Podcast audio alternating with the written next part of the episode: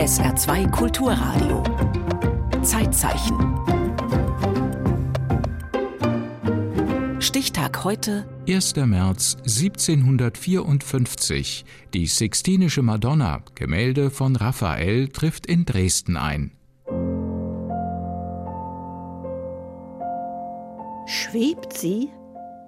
Nein, sie geht auf Wolken. Sie lässt die himmlische Sphäre hinter sich und kommt uns entgegen. Ihren Sohn hält sie im Arm. Das Kind blickt uns erschrocken an. Im Hintergrund Scharen von Engeln. Einen Vorhang hat offenbar gerade jemand zur Seite geschoben.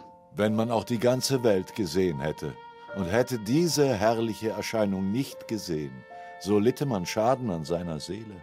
Christoph Martin Wieland, ein Dichter der Aufklärung, war im Sommer 1794 aus Weimar kommend nach Dresden gereist, um das Wunder, von dem die Freunde schwärmten, mit eigenen Augen zu sehen. Die Sixtinische Madonna von Raffaello Santi. Ein junger Mann aus Urbino, so vortrefflich wie anmutig. Kurze Zeit war er in Florenz gewesen und dann nach Rom gekommen. Dort erwartete er sich attraktivere Aufträge. Tatsächlich war Raphael noch keine 30 Jahre alt, als ihm Papst Julius II. im Sommer 1512 einen herausfordernden Auftrag erteilte. Ein großes Gemälde, ein Geschenk für den Hochaltar der Klosterkirche San Sistro in Piacenza. Kriegerische Zeiten. Zu Beginn des 16. Jahrhunderts gab es Familienfäden und Machtgerangel auf italienischem Boden. Jede Menge Tumulte und Kämpfe um die Vorherrschaft in Europa. Frankreich hatte Piacenza in der Lombardei erobert.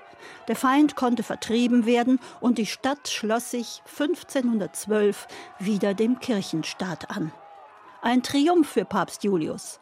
Zum Dank stiftete er der Klosterkirche ein Werk vom berühmten Raphael. Der war gerade dabei, Rom zu erobern. Die Sixtinische Madonna gestaltete er so, dass ein überirdisches Geschehen greifbar wird. Zu erleben für alle, die sie aufmerksam betrachten. Es heißt, die schreitende Madonna sei ihm als Vision erschienen und wie eine Erscheinung hat er sie gemalt. Umgeben vom strahlenden Licht der geistigen Welt trägt sie das Jesuskind zur Erde, zu den Menschen. An ihrer Seite der heilige Sixtus und die heilige Barbara. Die beiden mussten mit aufs Bild, weil das Kloster ihre Reliquien besaß. Am vorderen Rand lümmeln zwei Putten. Pummlige Engelchen mit bunten Flügeln und aufgestütztem Kinn wohl die berühmtesten Engel der Welt. Auf Tassen und T-Shirts begegnen sie uns, auf Keksdosen und Grußkarten. Millionenfach gemalt, gedruckt und fotografiert. Raphael Sixtina verbindet das vermeintlich Unvereinbare, feierliche Erhabenheit und Humor. Der junge Künstler hatte eine Blitzkarriere hingelegt. Ein erstaunliches Talent. Als der Auftrag für Piacenza kam, war er gerade damit beschäftigt, die Privatgemächer des Papstes auszumalen. Wäre die Sixtina in Piacenza geblieben, als Andachtsbild allein für fromme Mönche, sie hätte als eines von vielen Werken des hochgelobten Raphael in die Geschichte eingehen können.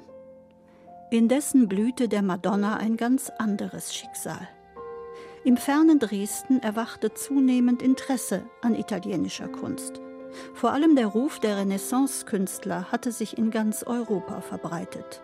Und besonders ein Name ließ die Herzen höher schlagen. Schafft mir einen Raphael. Die Stimme eines Herrschers. Kurfürst Friedrich August III., ein Sohn August des Starken, hatte Großes vor. Der Dresdner Hof sollte den Glanz aller anderen Höfe in Europa überstrahlen und seine Macht unterstreichen. Er hatte schon einiges beisammen, aber er wollte mehr. Ein Raphael. Das wäre ein Prestigeobjekt ohnegleichen. Denn dieser Künstler repräsentierte die Renaissance wie kein zweiter. Battista Bianconi, ein Kunstkenner von Rang, geschäftstüchtig und findig, wurde als Unterhändler über die Alpen geschickt. Er hatte Wind bekommen von einem Altarbild des großen Raphael, das sich um die Zeit bereits länger als 200 Jahre im Besitz von Benediktinern befand. Bianconi hoffte, er werde mit den Mönchen leichtes Spiel haben. Ein Irrtum. 36.000 Scudi Romani verlangten die frommen Männer. Eine derart hohe Summe war in Dresden noch nie für ein Bild bezahlt worden. Bianconis Angebot war deutlich niedriger. 15.000 Scudi und eine Kopie des Gemäldes. Die Mönche gaben nicht nach. Sie witterten, dass es einen zahlungskräftigen Auftraggeber im Hintergrund gab und behaupteten, ein anderer Interessent würde mehr bieten. Ein langes Hin und Her, ein Feilschen und Ringen. Schließlich einigte man sich auf 25.000 Scudi. Endlich traf auch die Genehmigung aus Rom ein.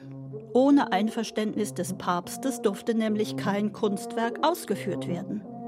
Alles schien geregelt. Bianconi wies seine Leute an, das Gemälde einzupacken. Allora, an die Arbeit. Doch jetzt schritt der Herzog von Parma ein. Er wollte die Madonna im Land behalten.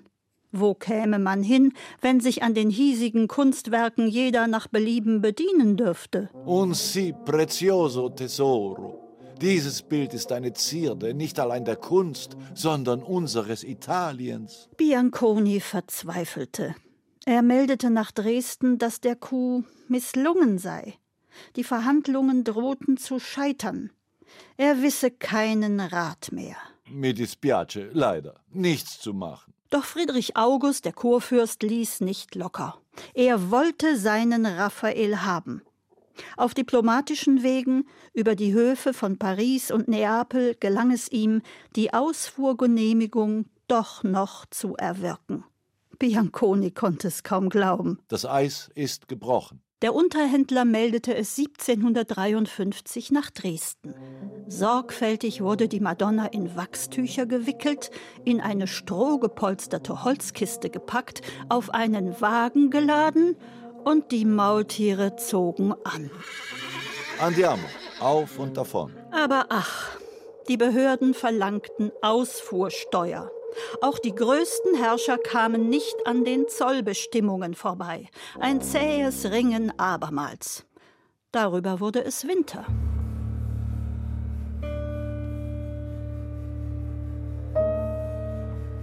Am 21. Januar 1754 setzte sich der Wagen mit der kostbaren Fracht zum zweiten Mal in Bewegung.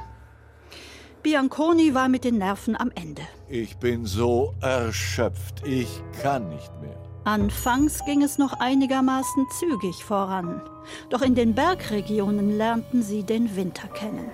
Nebel, Schneestürme, vereiste Wege. Madonna, es sind Strecken des Teufels. Feuchtigkeit drang in die hölzerne Kiste ein. Sie musste geöffnet und mit frischem Stroh aufgefüllt werden. Fünf Wochen dauerte die Reise über die Alpen. Dann endlich, am 1. März 1754, heute vor 270 Jahren, erreichte die Sixtinische Madonna Dresden. Platz für den großen Raphael. Der Kurfürst soll es bei der Präsentation des Bildes im Audienzsaal des Dresdner Residenzschlosses gerufen und dabei den Thronsessel ein wenig zur Seite geschoben haben. Vom Kunstkenner des Hofes, Karl Heinrich von Heineken, kam eine grämliche Bemerkung. Er beklagte das Fehlen der geläufigen Attribute. Es fehlten Ochs und Esel, die Krippe und die Hirten. Das war doch gar kein richtiges Weihnachtsbild. Und dann dieser seltsame Jesusknabe. Ein gemeines Kind nach der Natur gezeichnet, welches noch dazu, als Raphael den Entwurf dazu gemacht, verdrießlich gewesen. Nach seinem Verständnis hatte Heineken recht. Das Kind in den Armen seiner Mutter zieht einen Flunsch. Es sieht so gar nicht verklärt und lieblich aus.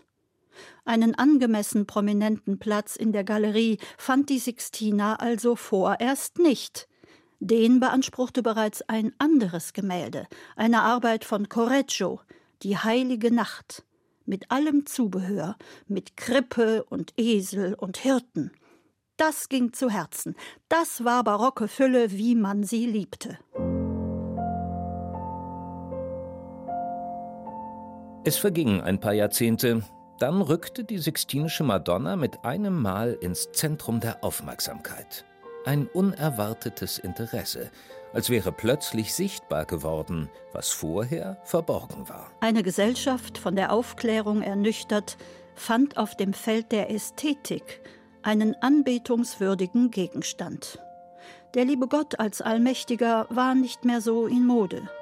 Mit geradezu religiöser Inbrunst stürzten sich die Bewunderer auf Raphaels Madonna. Aus Kunst wurde Kult. Kaum ein Dichter jener Zeit, der sich nicht anrühren ließ von der jungen Mutter mit dem Kind. Heinrich von Kleist notierte 1801 Täglich habe ich die italienischen Meisterstücke besucht und jedes Mal, wenn ich in die Galerie trat, stundenlang vor dem einzigen Raphael gestanden. Stundenlang?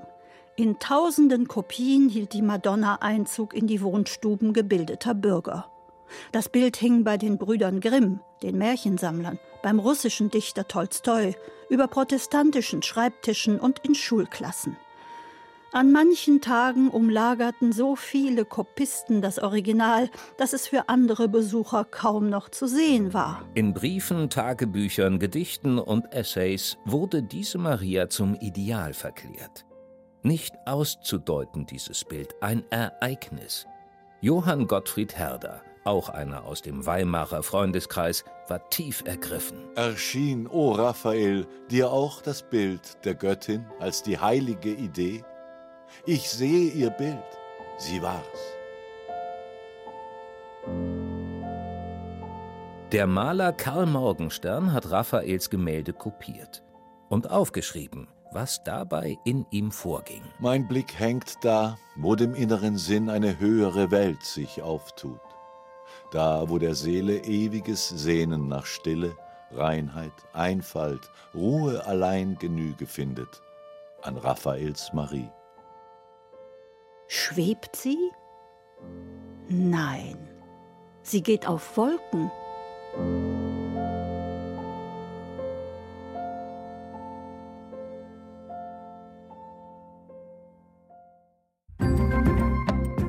Im Zeitzeichen erinnerte Monika Buschey an den 1. März 1754, als die Sixtinische Madonna, Gemälde von Raphael, in Dresden eintraf.